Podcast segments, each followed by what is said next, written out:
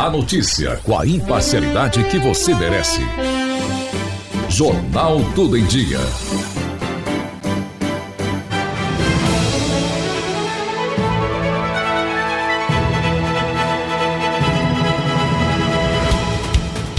Olá, seja muito bem-vindo, seja muito bem-vinda. Esse é o Tudo em Dia em 10 minutos. E você está conectado ao conhecimento. A partir de agora, um giro de notícias pelos quatro cantos do Brasil. Conectados no tudoemdia.com.br e também no Spotify, vamos aos destaques dessa edição de quarta-feira. Você está ouvindo Jornal Jornal Tudo em Dia. Venha pra cá, aqui é o seu lugar. Pra você e sua casa é fácil de comprar. Magazine Brasil Líbano. Tudo em Dia. Notícias do Brasil. A quarta-feira foi mais um dia agitado na CPI da Covid no Senado. O ex-governador do Rio de Janeiro, Wilson Witzel, pediu para se retirar e a sessão da comissão foi encerrada ainda no início da tarde. Direto de Brasília, o repórter Yuri Hudson nos traz os detalhes. O ex-governador do Rio de Janeiro, Wilson Witzel, falou à CPI da Covid nesta quarta-feira e não poupou críticas ao governo federal. Witzel, alvo de impeachment em abril deste ano, tinha um habeas corpus que o permitia não comparecer, ficar calado na CPI e ainda deixar o depoimento. O que fez quando passou a ser interrogado por governistas. Tratando sobre a pandemia, Witzel afirma que a falta de liderança de Jair Bolsonaro foi proposital para atrapalhar a vida dos governadores e construir uma narrativa falsa. Como é que você tem um país em que o presidente da República não dialoga com o governador de estado e o presidente deixou os governadores à mercê da desgraça que viria? O único responsável por os 450 mil mortes que estão aí tem nome, endereço. Foi a narrativa de que os governadores vão destruir os empregos.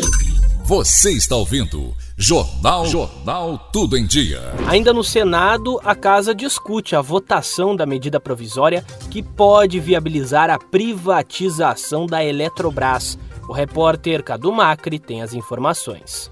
A possibilidade será debatida justamente em meio a uma grave crise hídrica que o Brasil vem passando. Para Disney Gonçalves de Oliveira, engenheiro ambiental e civil, privatizar a Eletrobras não vai minimizar o risco de apagão no país. Podemos aí esperar que, né, de uma forma, vamos dizer assim, equivocada, que a privatização da Eletrobras ela vai aí acabar minimizando esse, esse risco de apagão. E não, não vamos ter essa minimização. Vai ter algumas vantagens, mas em relação aí à crise no setor hídrico, isso daí pode não trazer nenhum resultado satisfatório. Você está ouvindo Jornal Jornal Tudo em Dia. Voltamos a falar de Covid-19 porque o Instituto Butantan abriu nesta quarta-feira o pré-cadastro de voluntários para o início dos testes clínicos de fase 1 da Butanvac, o novo imunizante contra o novo coronavírus desenvolvido pelo Instituto. O formulário de inscrição está disponível no site lançado pelo governo do estado de São Paulo. A repórter Tereza Klein traz as informações. Podem se cadastrar pessoas com 18 anos ou mais, inclusive quem já tiver recebido outras vacinas contra a doença. Na fase 1 participarão 418 voluntários. Para as duas etapas seguintes serão mais de 5 mil pessoas. O imunizante é 100% brasileiro. A técnica utilizada é a do vírus inativado, uma das mais seguras do mundo. O site para o cadastro é butanvac.butantan.gov.br barra pré-cadastro. Você está ouvindo Jornal Jornal Tudo em Dia. No noticiário internacional, a França é mais um país a suspender a obrigatoriedade de máscaras ao ar livre. Direto de Paris, da Rádio França Internacional, Silvano Mendes. O primeiro-ministro francês, Jean Castex, anunciou que o uso de máscaras ao ar livre só será necessário em situações de aglomeração, como filas, transportes, feiras livres ou arquibancadas de eventos culturais e esportivos. Além disso, o toque de recolher em vigor desde outubro passado e que deveria durar até 30 de junho será suspenso a partir deste domingo, 20 de junho. Segundo o chefe do governo francês, as medidas só foram possíveis graças à queda das contaminações por Covid-19 no país e ao avanço da campanha de vacinação. A desigualdade social aumentou no Brasil nos três primeiros meses de 2021. Um dos motivos é a pandemia de coronavírus. O repórter Breno Zonta tem os detalhes. De acordo com o levantamento da FGV Social, o índice de Gini, principal medida da desigualdade, saltou de 0,642 em 2020 para 0,674 em 2021. Quanto mais próximo de 1, maior é a desigualdade do país. Essa foi a maior marca da série analisada pela pesquisa desde 2012. A renda média do Brasil também caiu em cerca de 10%, e na metade mais pobre da população caiu o dobro, cerca de 20%. Acompanhe o Jornal Tudo em Dia diariamente na internet. Acesse www.tudoemdia.com.br. Jornal Tudo em Dia. Acesse, divirta-se e anuncie.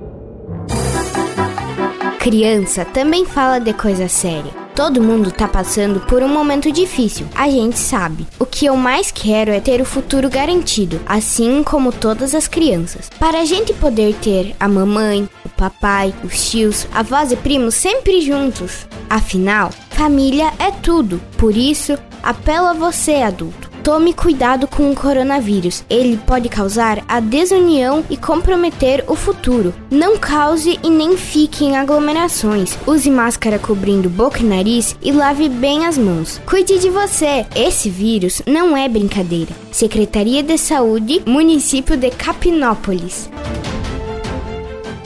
Há milhares de anos, o segredo da saúde da humanidade tinha uma fonte: a natureza a cúrcuma tem o poder extraordinário de proporcionar a cura para artrites, dores nas juntas, inflamações, colesterol alto, auxiliar na perda de peso e ampliar a circulação sanguínea. Ter mais saúde vale mais do que ouro.